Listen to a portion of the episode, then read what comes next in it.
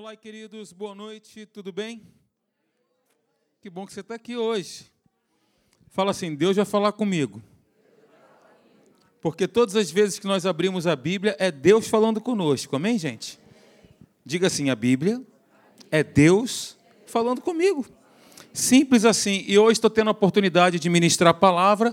E o que, que nós faremos? Eu vou fazer, a gente vai estar iniciando uma série hoje sobre a palavra. A palavra viva. Ela é atual, ela é personalizada, viva, dinâmica, atual. Escrita há quantos anos atrás? Alguns milhares de anos. Todavia, a realidade e a atualidade da palavra não tem começo nem fim, vai ser atual enquanto nós estivermos sobre a face dessa terra. Amém, gente? Então, o título que eu trouxe aí a palavra viva. Gostaram do slide? Sim ou não? Foi eu que fiz. eu aprendi a mexer no Photoshop. E aí nós fizemos esse, esse slide. Eu gostei também. Então, qual que é o título? A palavra viva. Mas eu quero complementar aqui e quero te dizer a palavra viva, dois pontos, a revelação da vontade de Deus. A palavra é a revelação da vontade de Deus. Aquilo que Deus prometeu para mim, prometeu para você, está aqui. O compêndio dos pensamentos de Deus, aquilo que ele pensou, ele escreveu. Inspirou homens para que escrevesse. Ok? Nós estamos então compartilhando nessa série de mensagens a importância e a simplicidade de crer, porque não basta somente crer, concordar. Crer é um assentimento mental. Ah, eu concordo. Mas é muito mais do que isso. Crença envolve declarações de fé. A crença envolve confissão. No grego significa falar a mesma coisa. Confessar, no grego, significa falar a mesma coisa. Então, nós estaremos aqui abordando a simplicidade e importância de crer e confessar a palavra, apesar de todas as circunstâncias contrárias que se apresentam em nossa vida. Contradizer as Escrituras, o que está escrito, é a especialidade do inferno. Contradição. O inferno não vai se levantar para falar para você que Deus não existe. Ele não vai fazer isso. O inferno é mais estratégico. Ele vai borrifar dúvidas nos nossos corações acerca da palavra, acerca daquilo que está escrito. Será que é mesmo? Será que não, é no, não foi somente no tempo dos apóstolos? Será que isso não aconteceu? O derramamento do Espírito Santo ou as curas que se seguiram aqui somente não foram na época dos primórdios da igreja, da, primeira, da igreja do primeiro século? Ah, tem muitas pessoas, muitos crentes, que creem na palavra de Deus, mas quando nós falamos sobre a realidade da cura, a realidade da nova criatura, quem nós somos em Cristo, todas as promessas, ah, não é bem assim, não. Não, não, não é exatamente assim. Nós não vemos isso. Eu conheço uma pessoa que diz: Você conhece alguém que tem um dom de cura? Quanto tempo que você já se converteu? Ah, eu tenho uns 30 anos de convertido. E você conhece alguém que tem o dom de cura? Você conhece alguém?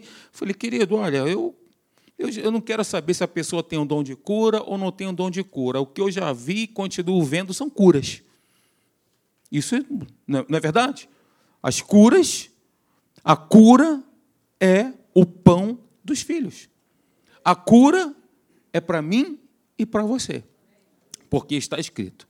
Se está escrito, é o que está valendo. Contradizer as Escrituras, o que está escrito é a especialidade do inferno. Concordar e achar que tudo é normal pode ser uma grande artimanha, uma grande armadilha. Não considere as coisas como naturalmente são. Considere as coisas como Deus vê. Amém? Nós temos aprendido muito aí na escola Atos e a gente aborda sempre essa frase. Não considerar as coisas como naturalmente são, mas ver as coisas como Deus vê. Ah, Alexandre, mas Deus é Deus, tudo bem. A Bíblia diz que nós fomos criados à imagem e semelhança dele. Deus disse, né? o homem domine, o homem domine sobre todas as coisas. Façamos o homem a nossa imagem conforme a nossa semelhança. Queridos, nós vivemos dias em que as pessoas precisam de comprovantes para se provar alguma coisa. Eu preciso ter algo palpável. E aí anula-se a fé. Porque a fé é simples, fé é acreditar, a fé não é cega, a fé vê, a fé sempre sabe. Ela não é cega, ao contrário do que muitas pessoas dizem e pensam. Crer e confessar que a palavra é a verdade e fala mais alto que os sintomas ou sinais é o que nos garantirá a vitória. Crer com simplicidade então, nós vamos resumidamente mostrar através das Escrituras o que ela fala sobre si mesma. Eu quero te dizer que a palavra e Deus sempre estiveram juntos. Veja, João capítulo 1, versículo 1 diz: No princípio era o Verbo, Logos, e o Verbo estava com Deus, e o Verbo era Deus. Não está escrito, por exemplo, no princípio o Verbo foi feito mas no princípio era o Verbo. E aí tem um texto lá em Apocalipse, capítulo 4, versículo 8, que diz: Santo, Santo, Santo é o Senhor Deus Todo-Poderoso, aquele que era, aquele que é e aquele que há de vir. Eu queria que você prestasse atenção, se você puder abrir sua Bíblia e me acompanhar nessa exposição. João capítulo 1, por favor, faça isso. Quero que você note que a palavra aqui ela não se fez, ela estava. Preste atenção no que eu estou dizendo. Ela não se fez, ela estava. E aí, complementando o texto, João capítulo 1, versículo 1. E o verbo, verbo é a mesma coisa que palavra. A palavra estava, ela não se fez, ela já estava presente com Deus. E com Deus sugere uma igualdade e também uma associação ela estava com Deus, igualdade e associação. O Verbo, ele era Deus, ou seja, divindade. O Verbo, a palavra, era Deus, entre parênteses, divindade. Então não existia ali uma confusão. Ora, a palavra, o Verbo, estava com Deus.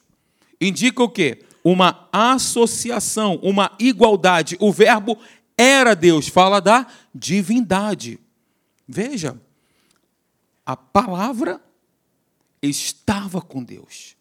Nós falamos sempre aqui de forma resumida que Deus e a sua palavra são uma coisa só. Mas eu quero te mostrar, através dos textos bíblicos, a profundidade que é isso. A profundidade sobre quem Deus é e sobre quem a palavra é. A palavra é Jesus, eu já quero te dizer isso. Jesus é a palavra, e nós vamos mostrar através dos textos. Então, queridos, em primeiro lugar, o Verbo é eterno. No princípio era o Verbo. Agora, quando nós voltamos lá para Gênesis, Gênesis capítulo 1, versículo 1, quando tudo começou, o Verbo já existia. No princípio, criou Deus os céus e a terra. Então, o Verbo, a palavra, já existia antes que a matéria fosse criada e antes que o tempo começasse. Ele é antes do tempo, é por isso que está escrito em Isaías que ele é o Pai da eternidade. Ou seja, porque um menino nos nasceu, um filho se nos deu, o governo está sobre os seus ombros e o seu nome será Maravilhoso Conselheiro, Deus Forte, Pai da Eternidade príncipe da paz. E aí, queridos, em Gênesis capítulo 1, versículo 1, no princípio, olha que legal, inicia a história da primeira criação. Agora, aqui em João capítulo 1, versículo 1, é a expressão, a expressão inicia a história da nova criação, que é o nosso caso. Nas duas obras, não tem como nós, não tem como nós falarmos sobre a palavra sem associarmos a questão das declarações, das confissões que devem sair dos nossos lábios. Nas duas obras, tanto em Gênesis capítulo 1, versículo 1, quanto em João capítulo 1, versículo 1, o agente é a palavra de Deus. Na revelação hebraica do Antigo Testamento, a palavra de Deus sempre indica Deus em ação. Deus criou tudo o que existe pela Sua palavra. Tudo o que existe, quer no mundo natural, quer no, quer no mundo espiritual, quer coisas visíveis ou invisíveis, todas as coisas foram criadas e passaram a existir pela palavra de Deus. Então as palavras de Deus, elas tomam, elas tomam Observe comigo, elas tomam forma de decretos poderosos que causam eventos ou até mesmo trazem coisas à existência. Deus disse, o que, que ele disse? Haja luz. E o que aconteceu? Houve luz. Deus também criou o mundo animal proferindo a sua poderosa palavra. Como diz lá em Gênesis capítulo 1, versículo 4. Diz assim: produz a terra seres viventes conforme as suas espécies, conforme a sua espécie, animais domésticos, répteis e animais selváticos, segundo a sua espécie, e assim se fez. Então Deus ele criou todo o mundo animal proferindo a sua poderosa palavra. Ele proferiu e assim passaram a existir. Olha que texto maravilhoso que está em Salmos. Nesse caso, Salmo 33, versículo 6 diz: Os céus, por Sua palavra, se fizeram, e pelo sopro de Sua boca, o exército deles. Essas palavras poderosas e criadoras de Deus são os decretos de Deus. Decreto de Deus é uma palavra divina que faz algo acontecer. E esses decretos de Deus incluem não só o evento da criação original, como também a existência contínua de todas as coisas, porque Hebreus capítulo 1, versículo 3 diz que Cristo está o tempo todo sustentando todas as coisas pela palavra do seu poder, e não pelo poder da sua palavra, mas pela palavra do seu poder, que é diferente. Voltando então para Gênesis capítulo 1, eu estou fazendo uma exposição aqui um pouco didática, eu tenho certeza que você está captando. Depois você pode pegar o podcast ali e ouvir novamente. Gênesis capítulo 1 mostra como Deus, pelo poder e a vida que há em Sua palavra, trouxe à existência tudo o que se pode ver. Então, toda vez que Deus falava, a criação, pum, acontecia. As palavras, queridos, elas são portadores de fé. Nós temos aprendido isso. Sem as palavras não haveria criação alguma. Se Deus não houvesse proferido nenhuma palavra, nenhuma criação haveria ou existiria. A fé é a prova das coisas que não se veem. É a prova das coisas que não se veem. É interessante, né, que Deus ele não viu o mundo, ele não viu quando ele disse isso, a não ser pelos olhos da fé. Existia, mas pelos olhos da fé Deus viu. Por ter visto, ele disse. Olha que interessante, voltando novamente para Gênesis capítulo 1, do versículo 1 ao versículo 3 o Espírito de Deus ele estava pairando sobre as águas. Amém? Não diz a Bíblia isso? Que a terra era sem forma e vazia, e o Espírito de Deus pairava sobre a face das águas. As águas estavam ali, as trevas estavam ali, e o Espírito de Deus estava ali, pairando sobre aquele cataclisma, sobre aquele caos. Mas nada aconteceu até que as palavras fossem ditas. Nada aconteceu até que as palavras fossem proferidas. Deus disse: luz. Quando Deus falou, ela veio à existência. Não foi assim que aconteceu? Quando Deus olhou e viu trevas, Deus disse: haja luz. E o que ele fez? Ele falou aquilo que ele desejava. Esse é o método de Deus. Esse não é o método do homem. É o método de Deus. Devemos, então, seguir o método de Deus. Diga para a pessoa do seu lado se você quiser fazer também, fica à vontade para fazer isso. Vamos fazer, vamos seguir o método de Deus? O que você acha? Vamos seguir o método? Vamos sim ou não? Queridos, quando Deus via alguma coisa que não estava de acordo com a sua vontade, quando Deus via alguma coisa que não estava de acordo com a sua vontade, falava aquilo que desejava.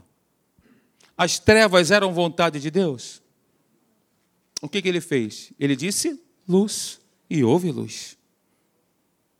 Então nós devemos agir como Deus agiria em uma situação semelhante.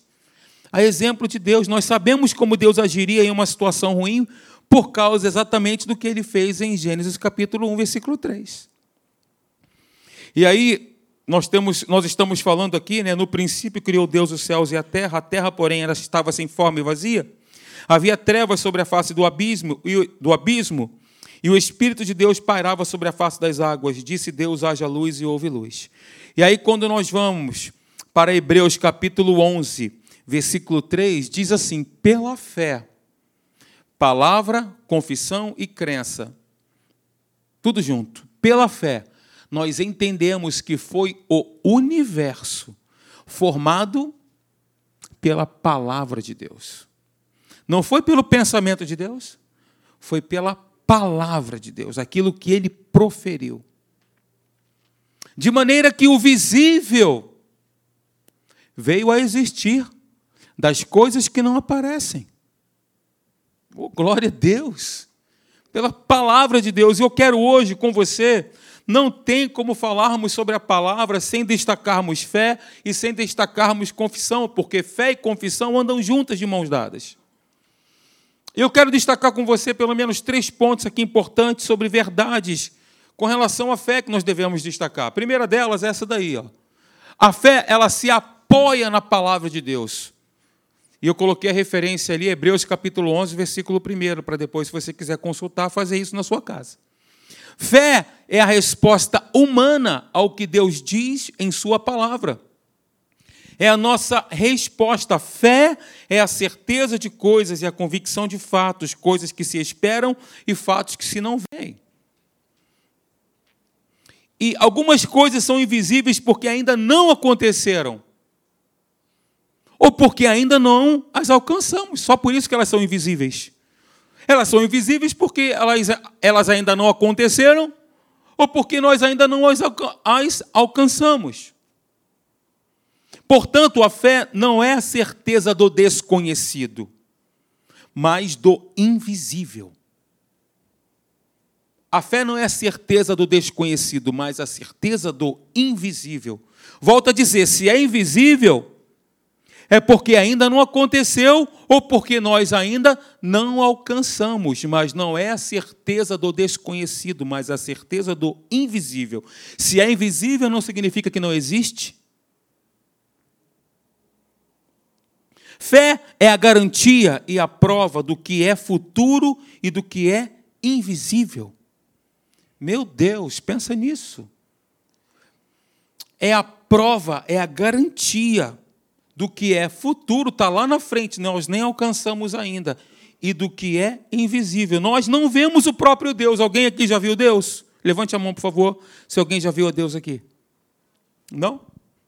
Nem o Senhor Jesus assentado à sua direita, à destra dele. Alguém já viu Jesus assentado à destra de Deus? Não? Eu já. Eu estava dormindo e sonhei. Jesus estava voltando, eu sonhei que estava subindo, né? pastor Marcelo também subiu, mas eu não estive nesse sonho, mas eu tenho certeza que você subiu. E você também, você que está aí do meu lado. Amém? Aleluia. Amém. Queridos, nós não vemos o Espírito Santo, nós não vemos o céu nem o reino de Deus, mas sabemos tudo isso porque o Deus invisível se revelou a nós em Sua palavra e seu próprio Filho que se fez carne. A fé não lida com dúvidas, mas ela se apoia numa certeza inabalável. Não se apoia na dúvida, mas ela se fundamenta numa certeza inabalável. A fé tem Deus como seu objeto e a palavra como seu fundamento. Porque Deus falou, nós cremos. Porque Deus prometeu, nós confiamos. E ponto final. Vale o que está escrito, sim ou não? Porque a palavra de Deus ela não pode falhar. Eu quero te dizer que a fé ela ri das impossibilidades e descansa imperturbável nos braços das promessas de Deus. A fé, como diz o pastor Hélio, ela gera descanso. Só descansa em Deus quem crê de fato. Eu sei que o meu redentor vive.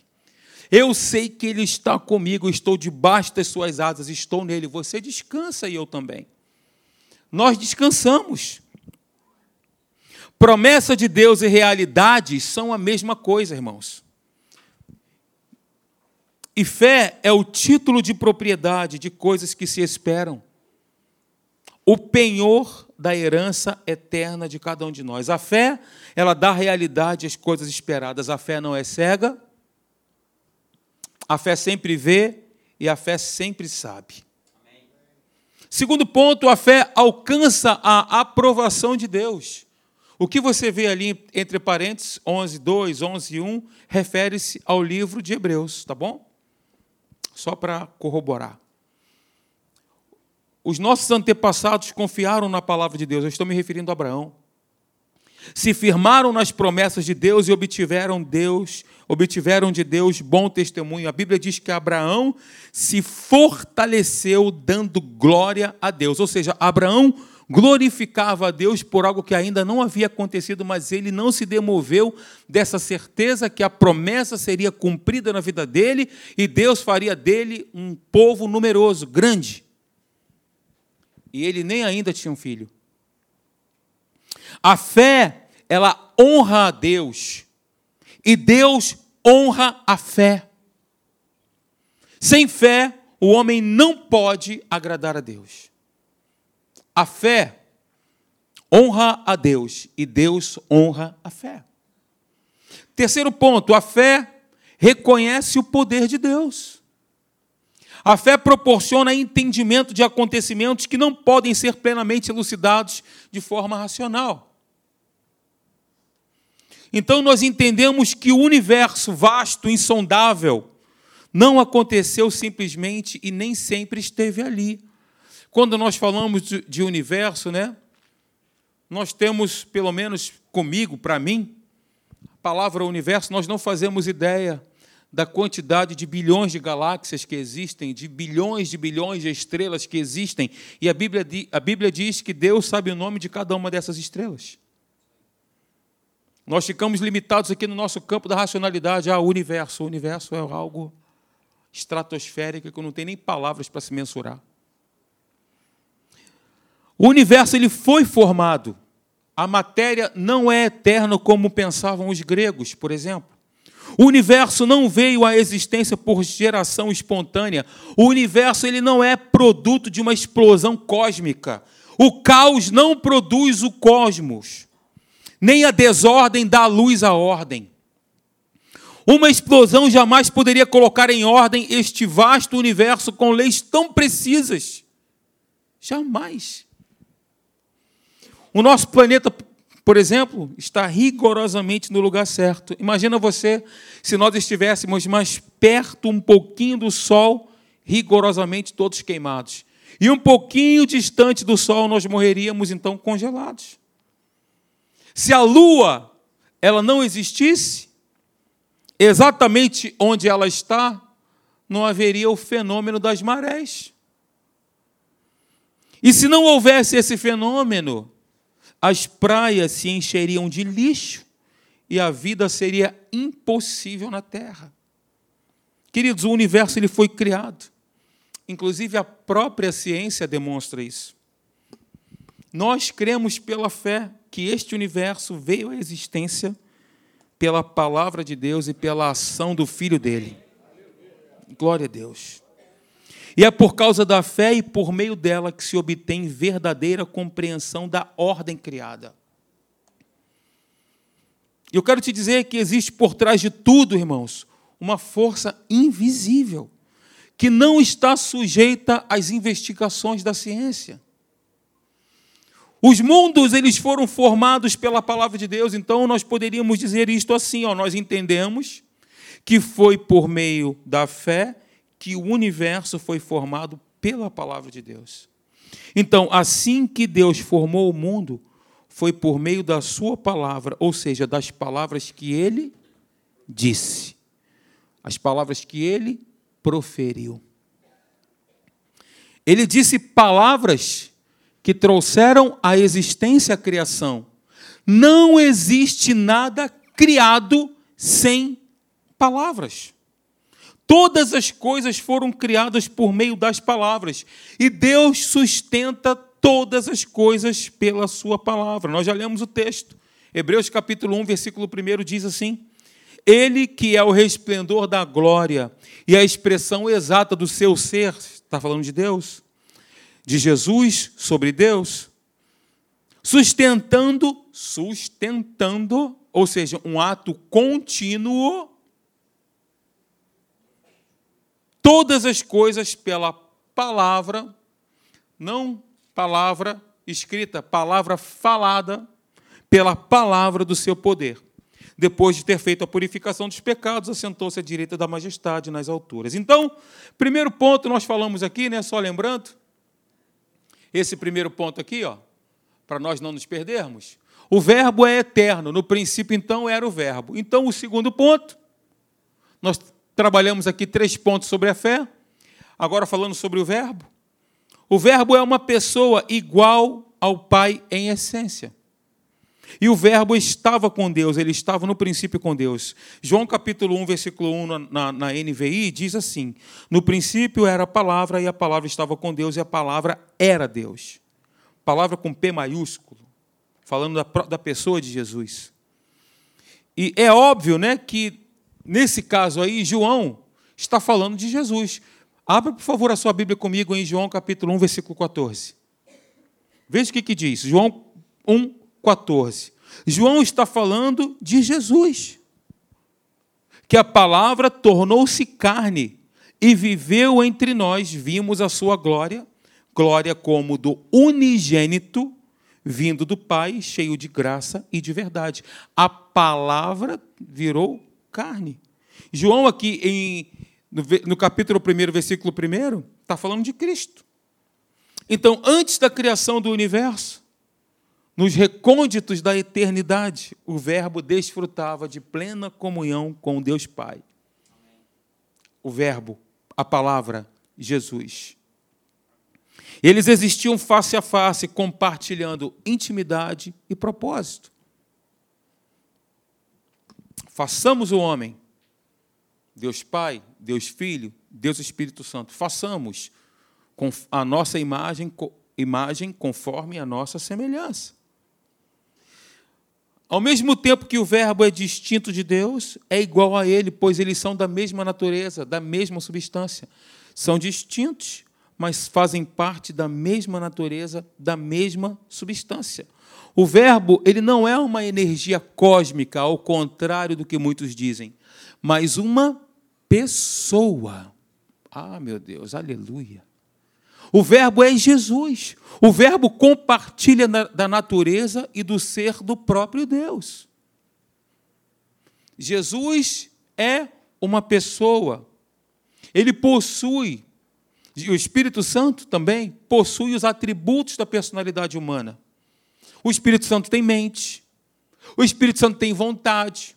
O Espírito Santo tem conhecimento. Uma vez o apóstolo Paulo queria pregar numa cidade, a Bíblia diz que o Espírito Santo o impediu. Quem pode sondar a mente do Senhor, a mente do Espírito, né? Então ele tem mente. Isso fala de atributos da personalidade humana. O Espírito Santo é uma pessoa, Jesus é uma pessoa. É por isso que Deus se relaciona conosco como uma pessoa. Algumas vezes a Bíblia refere-se ao Filho de Deus como a palavra de Deus. Abra sua Bíblia comigo em Apocalipse, por favor. versículo 19. Desculpa, Apocalipse 19, versículo 13. Abra aí, por gentileza.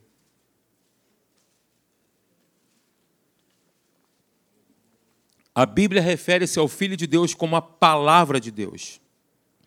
Esse texto comprova isso.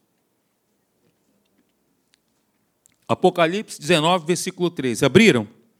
Agora olha para a tela que está aqui. Ó. Está vestido com um manto tingido de sangue. E o seu nome é a Palavra de Deus, na NVI. Quem é a palavra de Deus? Jesus. Amém, queridos?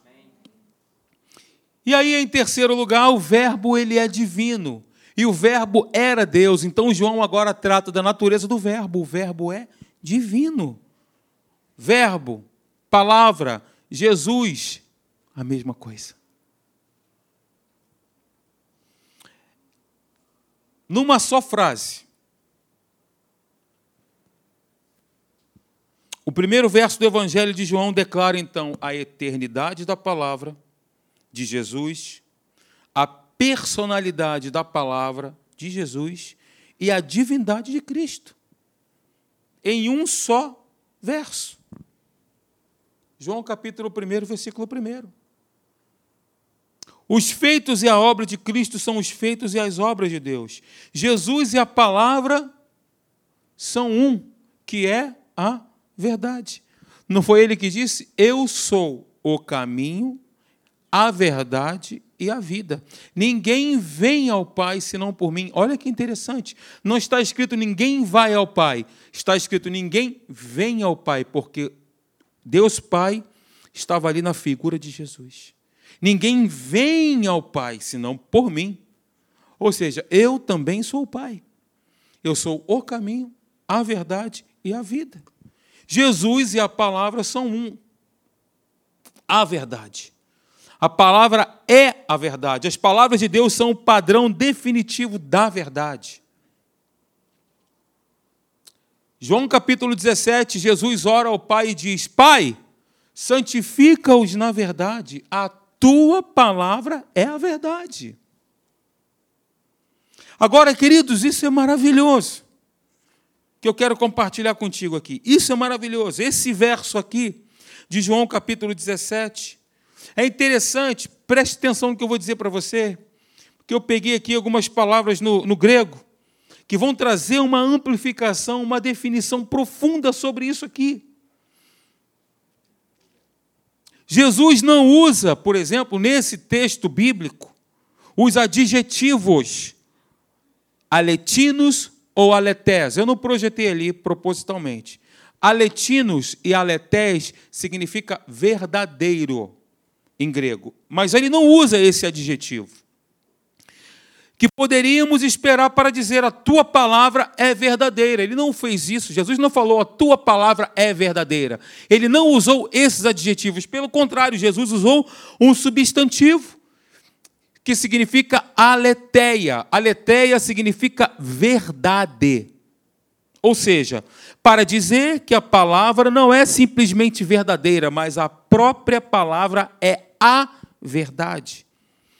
A diferença é significativa porque essa afirmação nos incentiva a pensar na Bíblia não simplesmente como verdadeira, no sentido de que ela está de conformidade com algum padrão mais elevado da verdade, mas como sendo ela mesma o padrão definitivo da verdade.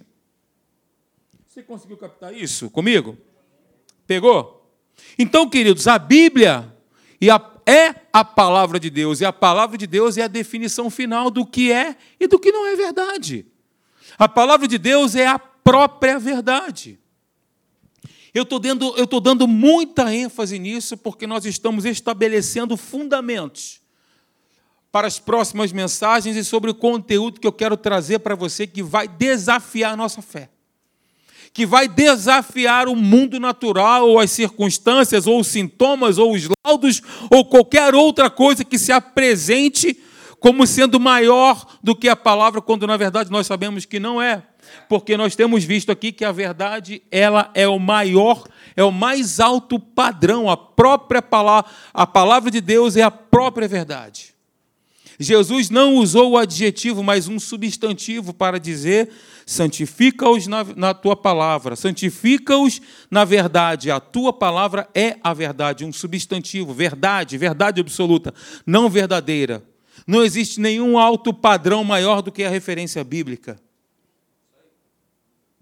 Então, as declarações que se conformam com as Escrituras, as declarações que nós fazemos que se conformam ou que tomam a forma das Escrituras sagradas, enquanto as que não se conformam não são verdadeiras. As verdades que não se. Verdades, sofismas, né? Que não se conformam com aquilo que está escrito não são verdadeiros, verdadeiras. Exemplo, eu tenho uma realidade diagnosticada, tem ali um laudo, alguma coisa, ali é uma verdade cientificamente comprovada. Só que a Bíblia diz algo completamente diferente sobre a nossa realidade. Nós pregamos aqui uma série gigante sobre a realidade da nova criatura, sobre a real identidade, o que somos em Cristo, o que temos, o que podemos, o que possuímos. Tudo isso que você já ouviu. A gente precisa agarrar e fundamentar isso no nosso coração levantar essa identidade que nós temos diante dos desafios que se apresentam. Que é, então, queridos, a verdade. Verdade é o que Deus diz. E na Bíblia nós temos o que Deus diz, simples, simples assim. Olha o que, que diz o texto, Salmo 19, 119, versículo 160. As tuas palavras são em tudo verdade, desde o princípio e cada um dos teus justos juízos dura para sempre. Glória a Deus. Amém, queridos? As tuas palavras são em tudo verdade, desde o princípio, e cada um dos teus justos juízos dura para sempre. Nós precisamos, diante dos dias que estão vindo, né, diante das situações que se apresentam, nós precisamos sedimentar no nosso coração. É um processo de decantação, né? Vai sedimentando dentro da gente a palavra viva de Deus. Como nós fazemos isso? Exatamente o que nós estamos fazendo aqui hoje. Participando dos cultos, tendo os nossos momentos devocionais, colocando verdades para dentro. A Bíblia diz, olha, o apóstolo disse, deu uma orientação, o apóstolo Paulo disse, apegando-vos às verdades ouvidas. Verdades que nós já ouvimos, se apegando a ela, crendo nela. Nós temos visto aqui que não existe nada mais alto, nenhum padrão maior do que o padrão verdadeiro, do que o padrão da palavra, que é a nossa referência, que é o nosso fundamento. É o que está escrito. Se é o que está escrito, é o que está valendo. Se a Bíblia diz que você e eu, que nós somos abençoados, que nós somos prósperos, que nós somos curados, que nós somos plenamente aceitos, que Ele já nos perdoou de todos os nossos pecados. A Bíblia diz que nós temos uma aliança com Deus. Nada poderá nos separar do seu amor. Se a Bíblia diz isso, meus irmãos, meus irmãos, é nessas verdades que nós precisamos nos apegar. Se a Bíblia diz que se você crer, toda a sua família será salvo, creia nisso e declare isso. Não somente creia, concordando mentalmente, mas declare. Senhor, a tua palavra, com, com base na tua palavra que diz, eu creio e declaro. É crer com o coração e declarar com a boca. Esse é o processo. A fé ela é ativada pela nossa voz. Se ela não sair da nossa mente através de palavras, de expressões da nossa boca, como eu falei no início, vai ficar no âmbito do assentimento mental. Provérbios, Provérbios diz que a morte e a vida estão no poder da língua. Veja como isso é fundamental, como isso é importante, as nossas expressões e declarações. Por que não, então, nos conformar, conformar as nossas palavras com aquilo que está escrito? Me permita dar um exemplo aqui, brincando um pouquinho. Hoje pela manhã, minha mãe e meu pai vieram almoçar conosco aqui. Aí aconteceu uma situação na rua onde, nós, onde eu morava, quando criança. Uma situação triste lá, enfim, uma pessoa faleceu. Um acidente chato, grave. E aí a minha filha falou assim: vó, a sua. Porque tanta coisa aconteceu nessa rua que eu não vou ficar relatando desgraça para você, né? Mas aí a minha filha falou assim: vó, a sua casa é ungida. Minha mãe, sem pensar, tadinha, falou assim: não, ungida não. Já entrou um carro na minha garagem. Eu falei: mãe, o que, que é isso? A senhora está declarando isso? Não, não, não. Saiu, foi sem querer e tal. Aquela tadinha, ela nem pensou, né? Não, não, minha casa nem é ungida não, porque já entrou um carro lá dentro e invadiu a minha garagem.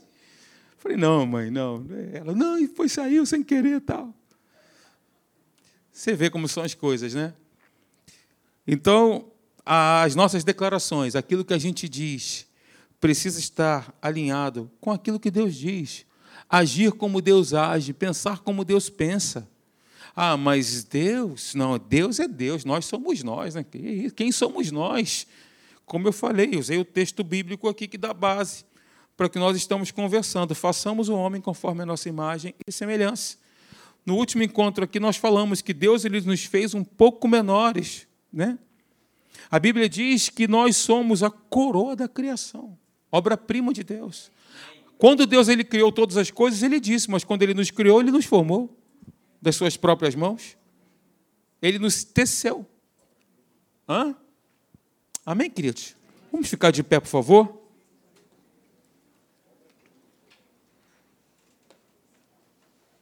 Aleluia. Essa foi uma breve introdução, mas nós estaremos compartilhando aqui, se Jesus não voltar, essa série de mensagens sobre a palavra viva, essa palavra maravilhosa que transformou a nossa vida. E ela vai nos transformando à medida que nós vamos colocando ela para dentro. Porque a Bíblia diz que nós somos um com o Senhor. Nós somos um com Ele. Aquele que se une ao Senhor torna-se um espírito com Ele.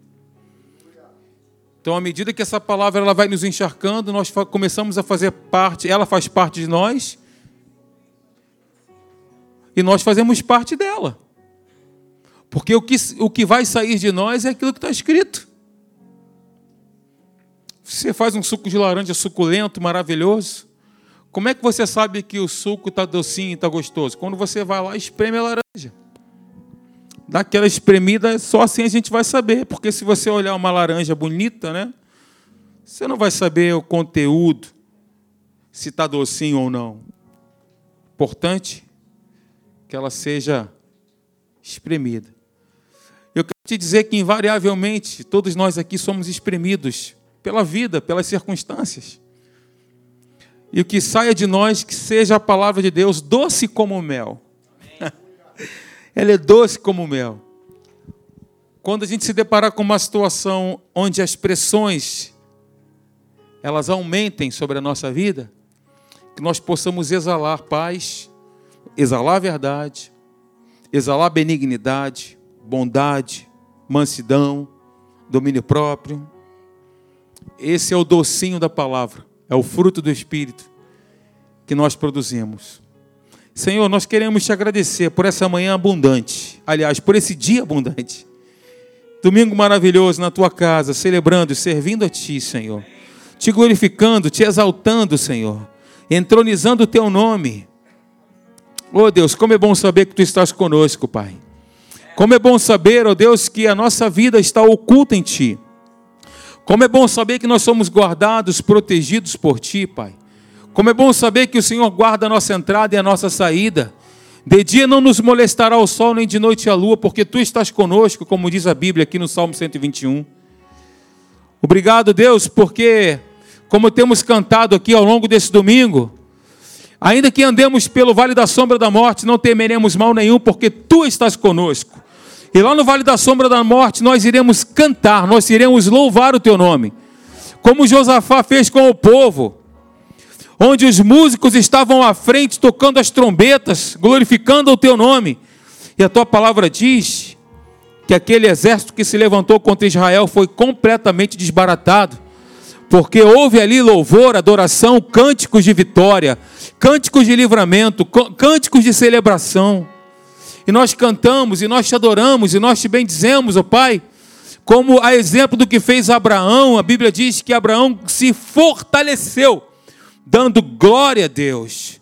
Ele glorificou a Deus e ele se fortaleceu fazendo isso, aleluia. E nós te glorificamos, nós te exaltamos, porque tu és um Deus bom. Tu és um Deus bom e faz o bem. Aleluia. Em todo tempo, tu és bom e faz o bem. Porque de ti procede toda boa dádiva e todo dom perfeito, Senhor. Do Pai das luzes, do Senhor dos senhores, do Senhor dos senhores, do Rei do universo. O Senhor, Deus Todo-Poderoso, que formou todas as coisas, visíveis e invisíveis. E um dia todo joelho se dobrará e confessará que só Jesus é o Senhor.